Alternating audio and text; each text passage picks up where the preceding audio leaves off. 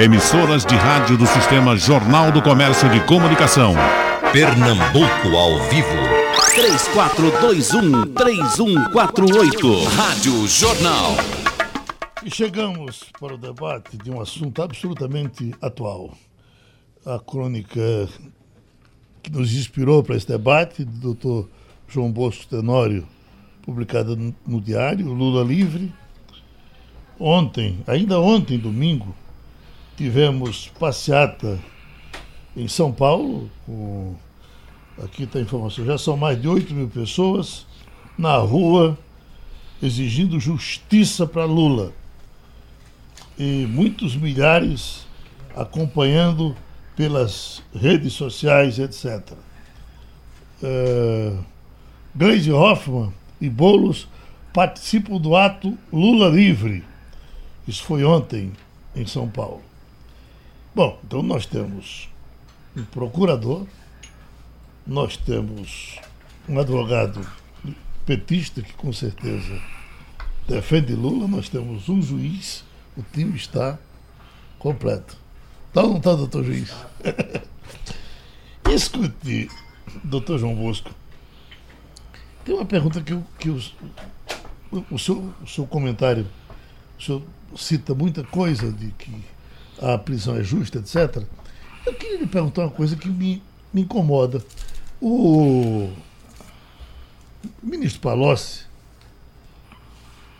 volta a dizer agora que levou, ele levou para Lula 300 milhões, né? Para colocar numa conta 300 milhões. Isso está sendo repetido agora. É, confirmado também por Marcelo Odebrecht. E pelo pai do Marcelo. Era. E eu queria. É, agora, o danado é esse dinheiro. Quem, quem, quem delata não teria que dizer, olha, sei lá, o número dessa conta, para onde. Como é que esse dinheiro está por aí? Gente, até agora não chegou a uma coisa assim que você diz, bom, essa é contundente. Pegou-se agora. Nem de perto, nem de perto, eu, eu, eu, eu, quero lhe dizer que não acho que Lula tem culpa. A questão dos, do, dos apartamentos, quem foi que disse que alguém que receberia aquele apartamento iria dar recibo? Isso é outra história. Mas a, e uma quantia dessa de 300 milhões, um dia desse eu fui passar um, pagar uma dívida de um amigo, eh, ao amigo, e passei um cheque. Eu gosto muito de cheque. E no cheque eu uh, botei ao portador, esqueci de botar o nome dele, certo que ele botaria lá. Esse cheque foi devolvido, porque era um cheque de, de, de 3 mil reais, acima de mil reais, o camarada tem que botar o nome. Enfim, por que, que não chega nessas contas? Geraldo, para apreciar cada caso de, de PSI é, fica difícil, né? O, a gente tem a notícia de 300 milhões de, de reais, né? que era uma conta corrente à disposição do PT, é à disposição de Caixa 2, à disposição de despesas pessoais da elite petista. E isso, como provar, o que é que a gente tem a ver? Tem a ver o, do, o doleiro dos doleiros que foi preso, que movimentou alguns bilhões de dólares a partir do, do Paraná e do Paraguai. É, rastrear essas contas é um problema de, de polícia. Né? O que me espanta e que ninguém res, é, é, ressalva é o seguinte: já foram devolvidos alguns bilhões de reais aos cofres da União e aos cofres da Petrobras. Então havia irregularidade na administração petista de Lula e Dilma? Havia ou não? Porque ninguém devolve bilhões de reais a não ser que tenha os bilhões de reais em algum lugar. E esse dinheiro veio de contas correntes do Paraguai, da Suíça, de, de, do, das Bahamas, de um bocado de lugar. Agora, onde estão os 300 milhões de dólares que o Palocci, ministro da Fazenda... Dólares ou reais? Os 300 milhões de reais. De, de, de, que foi um, um, fundo que fizeram para o Caixa 2 do PT, segundo Palocci. Né? E segundo o pai do Marcelo Odebrecht, que me esqueço o nome dele agora. E Emílio. Se, e, o Emílio. E segundo também o, o, o, o Odebrecht, o filho. E segundo executivos da Odebrecht, que não foi só esses três que disseram, não. Vários executivos que fizeram acordo de leniência, que devolveram o dinheiro, afirmaram a existência desse fundo. Agora, eu estou preocupado com esse fundão, estou preocupado é com o grito de fanáticos que dizem Lula é perseguido. Eu não acho que ele seja perseguido. Ele foi julgado no processo aberto. É um homem que usa todos os recursos e a legislação brasileira é muito pródiga em proporcionar recursos, principalmente a quem tem dinheiro. Né? Ele tem dezenas de recursos nos tribunais superiores do Brasil. E será que é todo mundo corrupto e todo mundo contra Lula? Será que não tem senso de justiça? Porque para corromper a justiça você tem que corromper advogados, que é um braço da função jurisdicional do Estado, tem que corromper o Ministério Público, que é um bra outro braço da, da, da, da Justiça, tem que corromper juiz de primeira instância, juiz de segunda instância, que são os desembargadores, juízes de terceira instância, que são os ministros do STJ e do Supremo. Aí eu acho meio difícil. A, a Justiça do Brasil é uma, uma, uma corporação aberta, os processos são públicos, não tem processo de exceção. Uhum. Não conheço no Brasil. A não ser esse inquérito que é presidido pelo Alexandre Moraes, que ninguém sabe quem é indiciado e quem deixa de ser. Na sua, na sua crônica aqui, o senhor chama a atenção para o número de, de habeas corpus, que chegou até o, a, a, ao, ao, Supremo, perto, em, cima de. Eu contei até 70, 78. Né? 78. Já passa de 100, deve ser mais ou menos isso. Tudo isso chegou no Supremo, foi discutido e a coisa eh, eh, não, não se reverteu. Lula, só no ano 2019, este ano nós estamos, Lula tem 21 habeas corpus. Uhum. No ano 2018, depois da prisão dele, ele tem 120 habeas corpus. 120. Ah, o total de habeas corpus são 141. O total de processos que envolve a defesa e a acusação de Lula no Supremo são 254. Está aqui a relação de todos. Uhum. Então, qual o réu? Para você ter uma ideia de comparar. O nosso amigo Zé Disseu.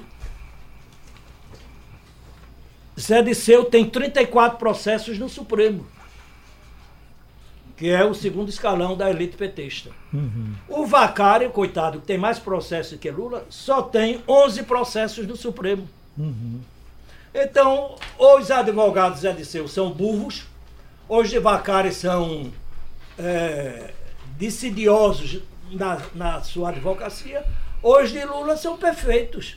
Ou então o defeito está no Supremo, que tolera tudo que é recurso de Lula, dá andamento e julga. Quando tem 4.200 processos de habeas corpus do Supremo dormindo nas gavetas, nos escandinhos dos, das suas excelências, os ministros.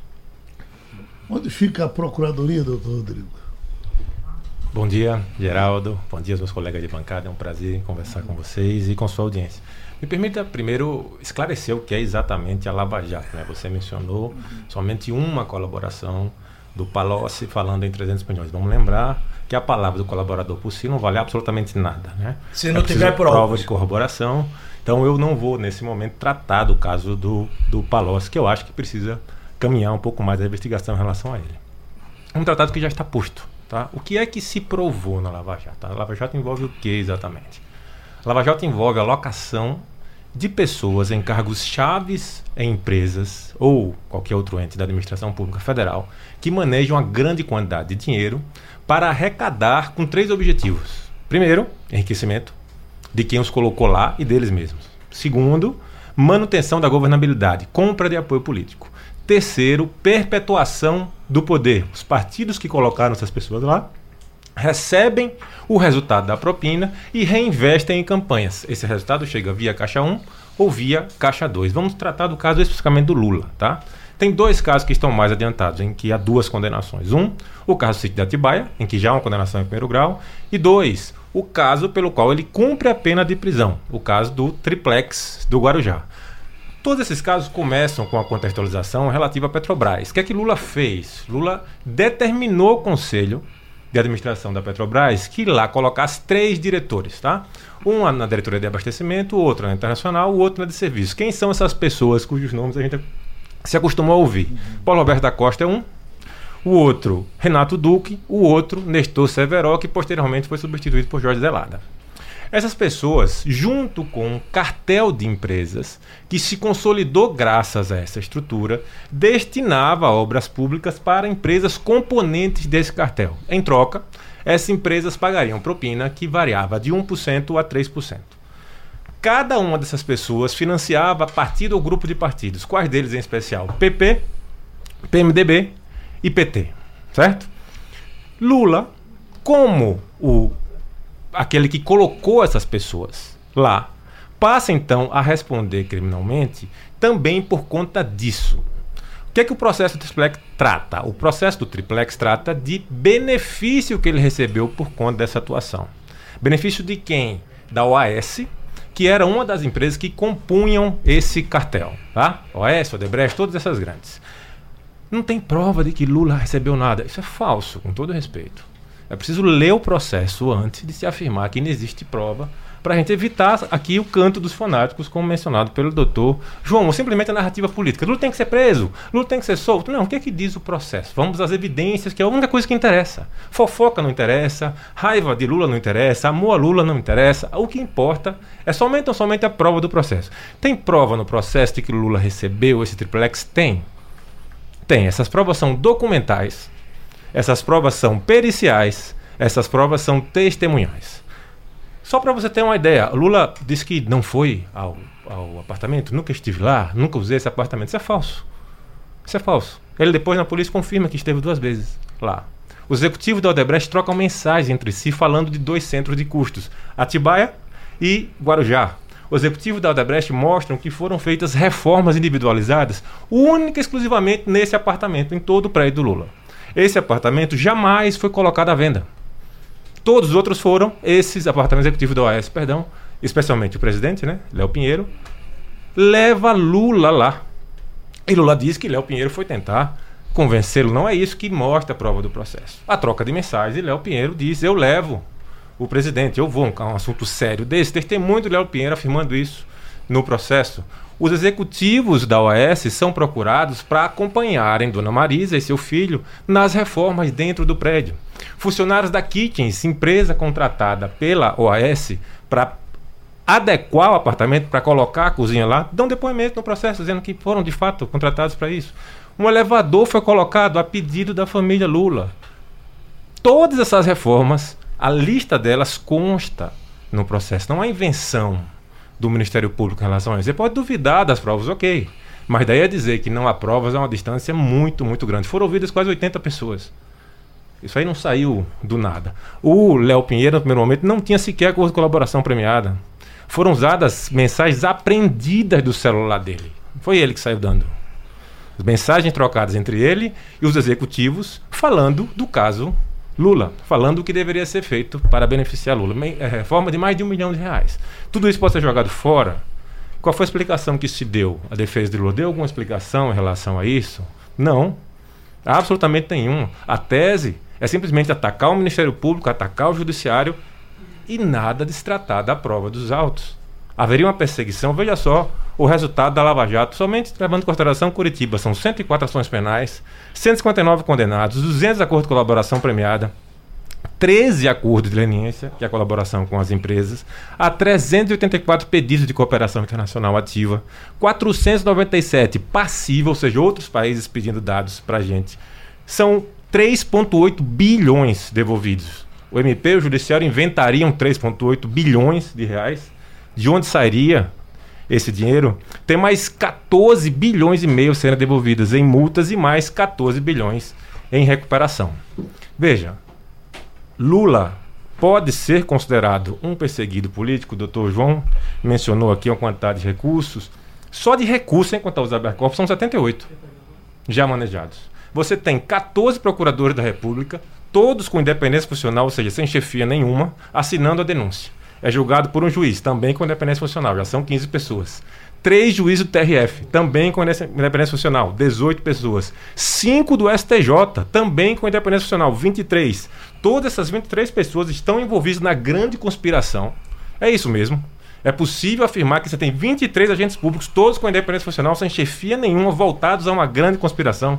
Então, me parece que Há um exagero em relação ao ataque, ao que está no processo. É possível debater o que lá está claro, mas é premissa de que se leia o que está lá. A, a denúncia tem 150 páginas, sentença 220. Não custa nada ler antes de conhecer e antes de criticar. Por tudo isso, me parece exagerado dizer que Lula é um perseguido político e que o Ministério Público teria extrapolado suas funções nesse caso. E agora, com o ex-vereador pelo PT, Marcelo Santa Cruz, advogado, eh, da Comissão de Direitos Humanos da OAB, acabou de me dizer que não está mais filiado a partido nenhum e nem pretende se filiar, vereador. O Geraldo, bom dia, bom dia também aos João Bosco, Adeildo Nunes, ao Rodrigo Tenório. E para mim é sempre um prazer imenso comparecer ao programa de Geraldo Freire. O senhor já, Eu uma certa não vez sou que, filiado que- que- mais a- ao Sim. PT, mas continuo na, na minha atuação política na sociedade civil. Uhum. O senhor já chegou a fazer um movimento pela eh, eh, liberdade de, de Disseu, não foi isso? Zé Disseu? Não, Zé Disseu a gente fez uma manifestação na Câmara de Olinda, quando eu era vereador, para discutir a questão do processo. Sei. E foi discutida aquela, aquela questão do processo que ele estava respondendo.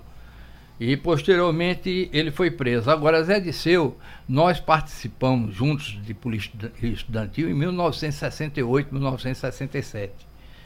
E temos uma amizade, quer dizer, na luta pela anistia em comum, e depois dentro do próprio Partido dos Trabalhadores. Então é uma pessoa querida, uma pessoa que nós temos na maior consideração. Então me É permita. porque nós atuamos junto, como atuamos junto com o João Bosco também, Uhum. na época em que ele foi vereador, nós atuamos. Então são pessoas que a gente conhece há muito tempo. Né? a, e a prisão, a prisão de Lula é justa? em relação à prisão de Lula, eu acho o seguinte, que todo mundo tem direito, inclusive, a assegurar desde a da, da, da Declaração dos Direitos Humanos e na nossa própria Constituição, um julgamento justo, independente, imparcial. E nós temos visto em relação aos dois processos e aos outros processos que Lula está respondendo. A primeira coisa que a gente observa nesses processos é um conteúdo político que tem nesse processo. Por quê? Porque Lula era o principal candidato a presidente da República, indicado em todas as pesquisas que ocorreram na época. O juiz que estava presidindo o processo, ainda no segundo turno, recebe um convite do Paulo Guedes e do próprio presidente da República para ser ministro do Supremo Tribunal Federal. O que é que acontece? Acontece que Lula não disputa a eleição, continua preso e logo após ele assume o Ministério da Justiça e da Segurança, de quem ele havia beneficiado com a prisão de Lula, que foi o presidente da República. A prisão de Lula dependeu só desse juiz? Esse juiz foi que fez toda a instrução, inclusive dos dois processos. Aqui nós estamos com um juiz que de larga experiência e juiz que sabe a importância que é um juiz ao presidir um processo de instrução criminal. Inclusive influencia inclusive a sentença e o processo na segunda instância e nas demais instâncias. O que aconteceu com, com, com Lula? Foi questionado, inclusive, a questão do tri triplex. Houve, inclusive, uma vistoria lá que não há elevador, não há nenhuma reforma. Além disso, não ficou configurado que o apartamento era dele, mas para a questão criminal isso seria secundário, seria mais uma discussão de ordem civil. Doutor Marcelo, o Mas senhor está não, prevendo eu a tô- extensão da- tô das falando- instâncias não, superiores? não, eu, eu gostaria que eu fizesse a expulsão, como os outros fizeram também, ouvindo, eu discordei. Não, aqui é um debate, eu fui chamado para um debate. Sim, mas eu discordei também do que você está dizendo, mas não interrompi. Né? Depois, porque não você, quis, não depois você vai falar, você vai ter sua vez de falar e se contrapor. Então, o, o, aí eu perco o raciocínio, como já fugiu um pouco. o raciocínio. Então, esse apartamento, inclusive, foi entregue depois pela própria Odebrecht, a construtora, em garantia a um pagamento. E a cota que a esposa havia comprado do apartamento lhe foi devolvido posteriormente. Então não é a questão dos indícios, não é a questão das informações, a questão da prova. E quando se trata de liberdade, a prova tem que ser muito bem feita para evitar que seja cometido uma questão irreparável que é a liberdade do cidadão. Para completar, tudo que foi questionado no processo de Lula veio a Intercept, que é o direito do jornalista de obter as informações. O que foi que a Intercept concluiu? Conversas entre o juiz dirigindo, orientando a prova junto com o Ministério Público. Aqui nós temos um procurador aqui da República. E o procurador sabe que ele, no processo, ele é parte, é o fiscal da lei, como os advogados também.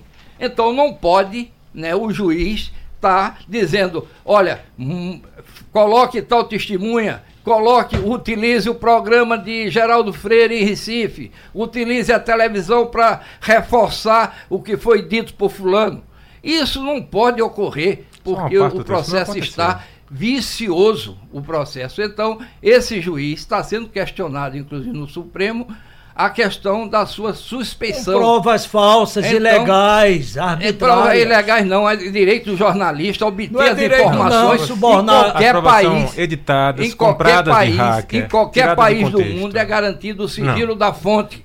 Ah, ele o... tem. Agora, as informações tem que ver se coincide com a realidade ou se não coincide. Você ouviu mensagem? Então, a, a, a, as provas, nesse sentido, inclusive, vai ser objeto deixa do Supremo em relação deixa eu pedir a minha esquerda aqui, depois a gente volta para pegar os senhores. Perdão. Pode ir anotando e pode deixar aqui à vontade. Pois não. É, eu acho que é isso aí, as provas, é, até me perguntaram, mas são ilegais as provas? Eu digo, pouco importa a ilegalidade ou a ilegalidade das provas, é importante que seja comprovada, como também em relação às acusações a, Lula. Pouco importa que seja é, é, indício, informação, etc., obteve. Tem que ser comprovado.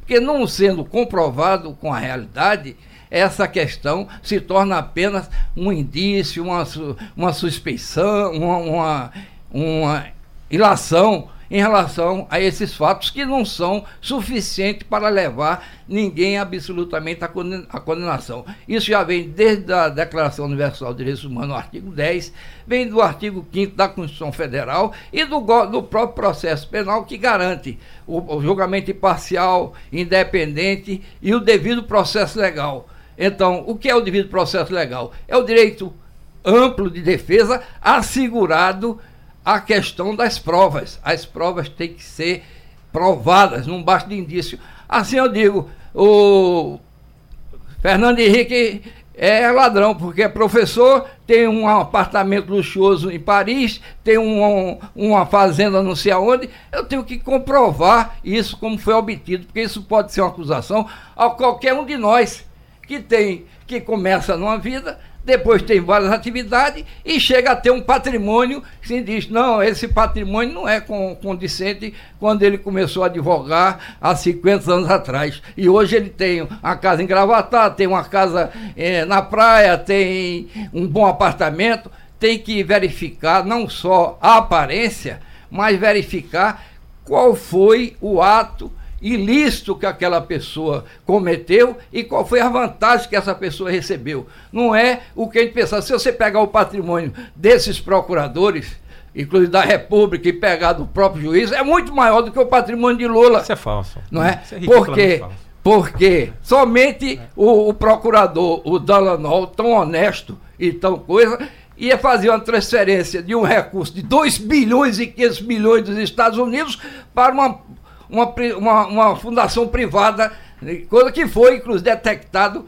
no próprio Supremo Tribunal Federal. Por isso, eu fico hoje o que Gilmar Mendes, ministro do Supremo Tribunal, diz em relação às delações premiadas com a sua credibilidade. O que ele diz é que se trata de verdadeira tortura, as pessoas são presas e são liberadas e vão para suas famílias em troca de delação premiada, que não são comprovadas e não é dado ao acusado, ao réu, o direito de contestar aquelas informações que representam muitas vezes a sua condenação. Agora o doutor juiz Adeudo Nunes. Ah, Geraldo. É, primeiro eu quero parabenizar você pela, pela ideia de, de, de trazer esse tema, que continua sendo relevante e, e, portanto, até que o Supremo decida em última instância, certamente eh, valerá a pena a gente tratar disso. Eu, não, eu prefiro não entrar no mérito da questão do processo em si. Uhum. Por dois motivos, Geraldo. Primeiro, o processo, nenhum deles a sentença ainda transitou em julgado. Significando dizer que todas essas decisões, tanto em relação a Lula, não são definitivas. Então você não pode é, tratar de um processo que não houve ainda uma decisão definitiva. É a primeira coisa. Segundo, tratar da prova, aí a gente sabe que todos têm formação jurídica, é? só é possível você fazer quando você conhece o processo. Então a questão da prova é muito delicado você tratar dessa matéria sem conhecer profundamente o processo. Porque o que a gente fala em relação à prova, por exemplo, é o que a gente ouve no programa de Geraldo Freire, uhum. é ler o jornal, etc. Então, é, é, muito difícil e eu prefiro não tratar da questão processual. É, primeiro, é, levando em consideração que a decisão não é definitiva, ainda está subjúdice é, para que haja uma decisão definitiva.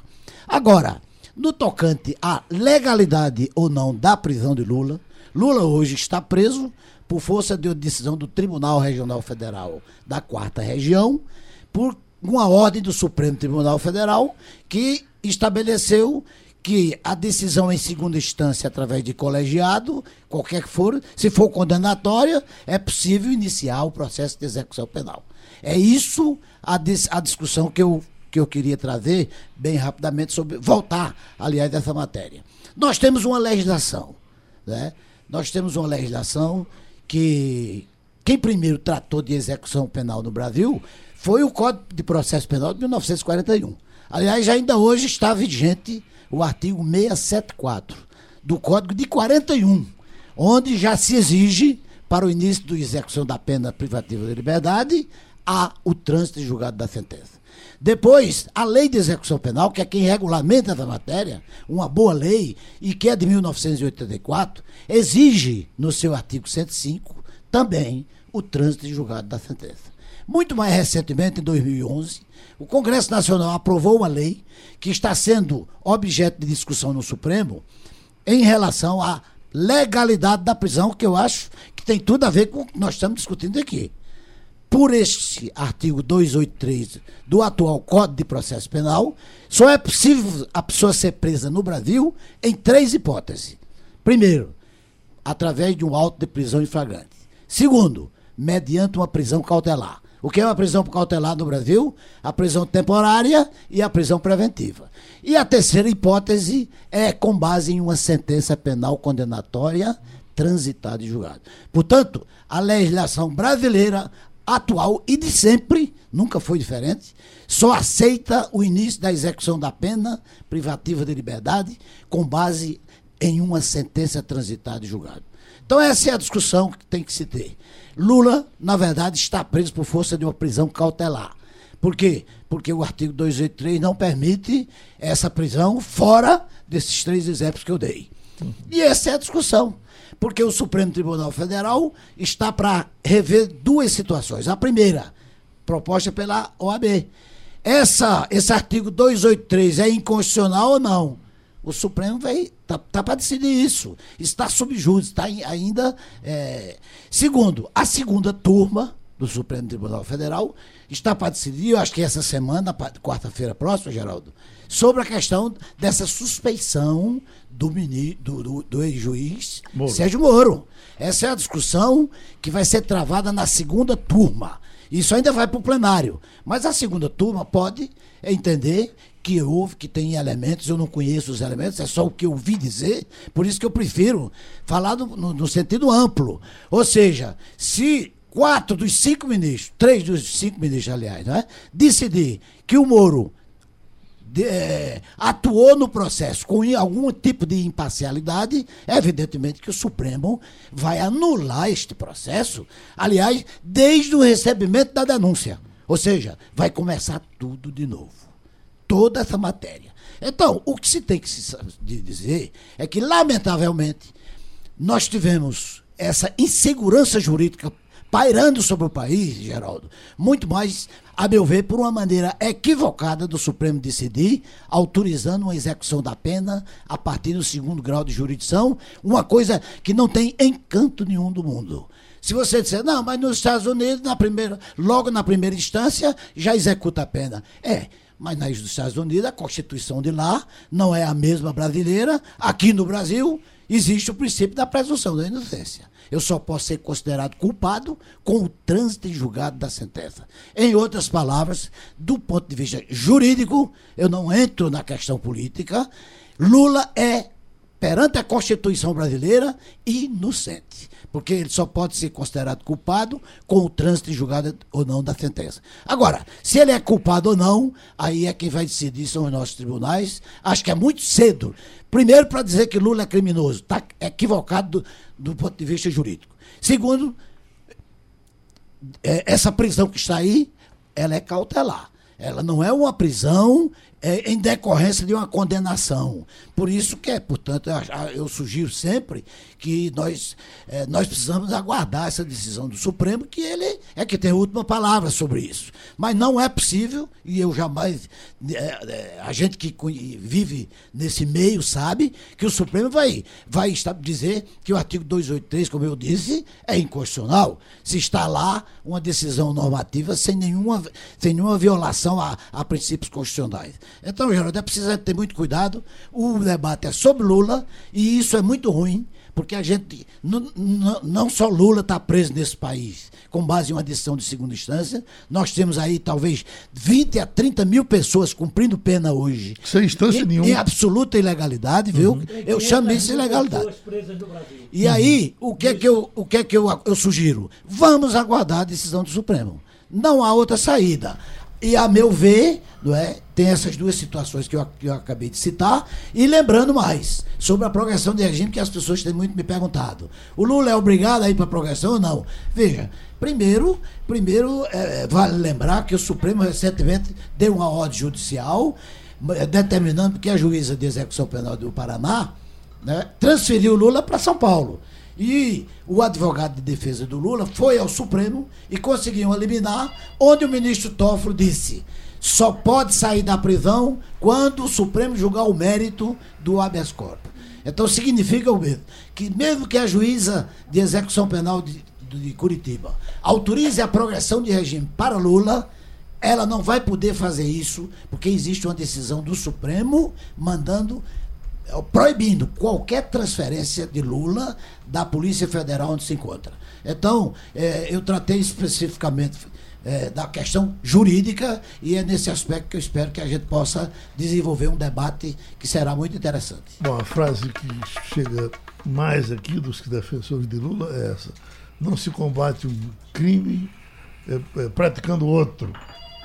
Teve crime aí, doutor João Bosco? Olha, eu, eu acho que tem muita bobagem e paixões cegas, Geraldo. É, no Brasil sempre existiu a prisão em flagrante, a prisão preventiva, a prisão temporária. Nunca se aguardou a, o trânsito total em julgado para colocar na cadeia. O Brasil tem mais ou menos 800 mil presos hoje, encarcerados. E não é nem um quarto do que deveria estar dentro da cadeia. Então, se for aplicar o raciocínio só com trânsito em julgado, de cara vão botar no meio da rua no mínimo 500 mil pessoas que não têm ainda sentença transitada em julgado. Aí vão sair estrupadores, traficantes, é, é, tudo que é gama de, de, criminosos vão ser soltos. Que não pode fazer a lei só para o PT, só para Lula, né? Se o, o, Supremo soltar Lula, vai ter que soltar mais 500 mil pessoas. Ou então é casuísmo. Não, não pode fazer isso. Você não vê um defensor de Lula, nem os advogados de Lula, criticar as provas que estão dentro dos processos que ele responde. Que ele responde a vários. Já tem duas condenações de primeira instância, com uma condenação de segunda instância. Ninguém aborda provas. Essa prova é nula por isso, por isso, por isso. A prova é ilegal. Ninguém aborda as provas existentes apuradas contra Lula. Mas aceitam como provas legais a, a, a, compra feita pela Intercept, pelo jornalista americano, que divulgaram e estão divulgando a prestação, e não tem uma autoridade no Brasil, judiciária ou do Ministério Público, para fazer a apreensão do acervo entregue aos jornalistas americanos do, do, do Intercept. Porque isso é interesse, interesse público. Não é contra Moro, vamos apurar. apurar. Os, os procuradores lá Lava Jato tão ricos, vamos apurar. Porque os 2 bilhões que eles fizeram acordo nos Estados Unidos não foi na calada da noite, não, nem foi dentro de gabinete, nem foi usando banco da, da Suíça, nem banco no Caribe. Foi feito com o governo americano e o dinheiro foi trazido para o Brasil e depositado numa conta pública da Justiça Federal. Não houve arrumadinho, safadeza de procurador, não. Agora, se existir, vão botar na cadeia. Porque quando eu me revolto contra a roubalheira de, de, de, dirigentes do PT, não é que eu seja contra o PT, não. O PT é uma grande ideia, uma maravilhosa ideia. Agora, no exercício de sua vida, os seus executivos roubaram. Lula é, no mínimo, um leniente moral, um, um frouxo moral, como disse Ciro Gomes. Que nenhuma pessoa com seriedade receberia apartamento, receberia sítio, para estar tá lá monograma de Lula na, na, roupa de cama, nas toalhas de rosto, nas toalhas de mão, na charutaria que ele tinha dentro do sítio. Eu não recebo, nunca ninguém me deu nada. E se viesse dar, eu já, já quando fui vereador, eu recebi propostas aqui. Que Recife mexe com incorporadores. E eu botei para fora. Eu fui procurador de execução fiscal aqui. Uma, uma contribuinte chegou lá com uma gravata Hermé de presente, que eu tinha resolvido o processo dela. Eu mandei o segurança lá da, da procuradoria buscar ela no meio da rua. Falei, por que gravata é essa aqui? Fazendo o que aqui? Vou receber gravata vermelha de um contribuinte que estava devendo o Estado? Aí Lula pode receber sítio? Pode ter um, um fundo eleitoral de 300 milhões? Então o Brasil sempre prendeu e sempre exigiu o quê para a prisão ser válida? Fundamentação jurídica. Eu não posso prender Geraldo porque sou juiz, passo uma caneta e prendo Geraldo. Ou sou juiz, solto o bicheiro do Rio de Janeiro, porque o bicheiro é meu amigo, sem fundamentar a liberação do bicheiro. Não, toda prisão no Brasil, desde 1940 do Código e do, do nosso Código de Processo Penal, que inclusive tem uma colaboração muito grande de Sérgio Murilo Santa Cruz, primo de Marcelo, quando era deputado, ele tem uma teve uma contribuição grande. A, as prisões sempre devem ser fundamentadas, como também as revogações de prisão. Porque senão o juiz revoga a prisão porque que recebeu um toco, ou decreta a prisão porque está perseguindo, ou recebeu o toco de alguém interessado. Não, não pode ser assim. Tem que ter fundamentação. E no Brasil sempre existiu isso. Agora, a defesa de Lula e de outras pessoas do PT é que não. A gente vê, tem, teve livros célebres no, no, exterior, no Brasil, de pessoas que se sentem perseguidas, injustiçadas, e publicava livros so, sobre sua defesa. Você não vê um documento criticando as provas apuradas contra Lula, contra Zé Disseu. Eu lamento muito, a história Zé Disseu é belíssima, a de Genuíno é belíssima, a de Lula é maravilhosa, mas pecaram no meio do caminho. O que é que eu posso fazer? Uhum. Lula disse a Ciro Gomes não podia viver com menos de 100 mil reais, ele pessoalmente. Ó, 100 mil reais é dinheiro aqui na China, por mês, para você gastar consigo mesmo, é muito dinheiro. A não ser que você vá dar as raparigas aí pelo meio do, do, do mundo, aí é, é curto. Uhum. Doutor Rodrigo Me permita eh, seguir a seguinte ordem, né? já como o assunto foi muito bem levantado pelo doutor Adeu, estou começando a tratar da condenação em segundo grau, como era no Brasil, como é hoje. Veja, Nunca, nunca houve óbice desde a Constituição de 88 até 2009 no habeas corpus 84078 para o cumprimento da pena após condenação em segundo grau. A normalidade institucional era assim. A partir desse HC mudou-se e passou-se a se exigir o trânsito em julgado. Posteriormente, em 2016, o novo HC, aí, esse número 126292, retorna ao que era anteriormente. Então a gente tem, na verdade, somente sete anos dessa tese. Todos os demais anos da Constituição de 88 para cá, abraçam a tese hoje vigente e não foi só analisada aí não. Posteriormente, num recurso extraordinário com repercussão geral, ou seja, vinculante para os demais tribunais, a tese foi reafirmada pelo Supremo. Houve, já mencionada pelo doutor Adeu de novo, duas ações declaratórias de constitucionalidade. Uma ofertada pelo Conselho Federal do AB, número 43, outra número 44, oferecida pelo Partido Ecológico Nacional. Ambas tratando do dispositivo do CPP, que na verdade repete o dispositivo constitucional. Lá o Supremo afirmou que a interpretação desse dispositivo não significava que era necessário aguardar o trânsito julgado. Por quê? Porque não há nenhum dispositivo da Constituição que se lê isoladamente. Quando se defende que será necessário o trânsito em julgado da sentença condenatória, cita-se um só dispositivo, artigo 5 57 da Constituição Federal, mas tem outros. O artigo 554, por exemplo, diz que ninguém será privado da sua liberdade ou de seus bens sem o devido processo legal. Onde é que está definido o devido processo legal? No ordenamento. O ordenamento prevê que recurso extraordinário recurso especial não tem efeito suspensivo, ou seja, nenhuma decisão deixe ser cumprida por conta de recurso extraordinário, recurso especial, que seriam, digamos assim, a terceira instância, na verdade, a instância extraordinária, né? A partir da segunda instância já seria possível cumprir. E aí vem o argumento utilizado agora pelos ministros Teori e ministro Barroso, com o artigo 5 61, que diz o seguinte: ninguém será preso senão em flagrante delito ou por ordem escrita e fundamentada de autoridade judiciária competente, salvo nos casos de transgressão militar ou crime militar propriamente dito. Veja só, ordem escrita e fundamentada de autoridade competente. Essa ordem, nascida numa condenação de segundo grau, não seria uma ordem escrita e fundamentada? Onde é que está a exigência de cautelaridade aqui? Não tem. Não tem. Definiu-se lá, nessa discussão do Supremo, que para o cumprimento de pena, e argumento exclusivamente de Teori Zavascki e Fuchs, poderia ser considerado que os diversos pontos da sentença transitariam em julgado em momentos diversos. Por que, que se diz que já se afirma culpabilidade a partir do segundo grau? Porque acabou a discussão de fato. No STJ, súmula 7, não se discute fato mais nenhum. No Supremo, idem, não se discute fato mais nenhum. E a gente não está inovando, não. As convenções internacionais que foram citadas aqui, o Pacto São José da Costa Rica, por exemplo, garante o duplo grau de jurisdição. Só duplo, não são Aqui quatro. O Brasil pô. é signatário. Veja, a Convenção Europeia de Direitos Humanos, aí protocolo número 2, a mesma coisa. Há uma convenção assinada pelo Brasil, Convenção de Managuá, que trata do tratamento dos presos, do cumprimento de sentenças internacionais, que afirma expressamente que sentença forte é aquela contra a qual foi manejado recurso de apelação. Não tem recurso extraordinário, recurso especial. A gente cita os Estados Unidos, lá de fato é só no primeiro grau. Há outros países, né? Em Portugal não se exige isso. É excepcional, é, mas o ponto não é esse que é excepcional exigir o trânsito julgado. O ponto é que o ordenamento brasileiro, interpretado pelo Supremo, não exige isso, não. Não dá para dizer que é um absurdo, o fim do mundo o Supremo está fazendo, porque era assim de 88 a 2009 e parou-se a ser somente entre 2009 e 2016. Matéria discutida quatro vezes no Supremo. Quatro. Um HC, um recurso extraordinário e duas ações declaratórias de constitucionalidade. A outra tese razoável é mas vamos colocar os pingos nos is, né? não dá para dizer que há um absurdo nessa decisão. Agora me permite analisar a prova que foi mencionada pelo doutor Marcelo. Veja só. Como é que começa isso, essa construção desse triplex? Esse triplex deveria ser feito por uma cooperação chamada Bancop. Essa Bancop emite o contrato apreendido na casa de Lula, é bom dizer, tratando de um apartamento de número 164, que era o triplex. A Bancop quebra e a OAS assume a Bancop. São oferecidas duas alternativas para os filiados da Bancop.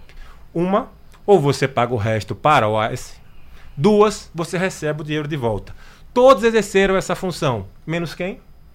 Menos o apartamento do triplex. Agora, doutor, eh, Deixa eu- deixa eu só- eu queria só relembrar du- duas coisas em relação a essa matéria. Primeiro, É em relação à prova ou em relação ao- a- não, em a- relação ao efeito suspensivo, é bom lembrar que a maioria das nulidades que o STJ declara é por meio do habeas corpus. E não ele é não, pelo recurso veja só, judicial. e ele não está revogado. Se- ele continua sendo segundo, manejável, tá? segundo, Essa segundo. decisão de agora não Segundo. impediu o manejo do habeas corpus. Então, se há ilegalidade, pode continuar a ser combatida. Não, se- A o qualquer do- tempo. O A doutor, qualquer o tempo. doutor- o doutor sabe que essa decisão da- da- do, do- do- do- do início da execução da pena em segundo grau é uma decisão provisória, porque o Supremo ainda não decidiu na Veja, no declaratória Supremo existe alguma coisa que não é 44. provisória? Hã? No Supremo existe algo que não é provisório? Não existe. Pode Não existe, ele vai ter que decidir Tudo o é provisório, né? Não, ele decidindo- Absolutamente tudo. Ele, ele decidiu decidindo- eliminar nas ADCs. Sim, doutor. E vai Eu pro tô mérito. dizendo, se ele decidir o mérito da ação declaratória, que é isso que se espera, estava para abril, mas a OAB pediu para adiar. Na hora que o Supremo decidir isso, esse assunto vai ser resolvido. O problema é esse, essa insegurança jurídica gerada por essa A gente tá demora. falando exatamente a mesma Demora. coisa, doutor. O Então, doutor disse eu que já- já foi bem julgado quatro Agora, vezes. Por último, Geraldo, só por causa do tempo, eu queria dizer.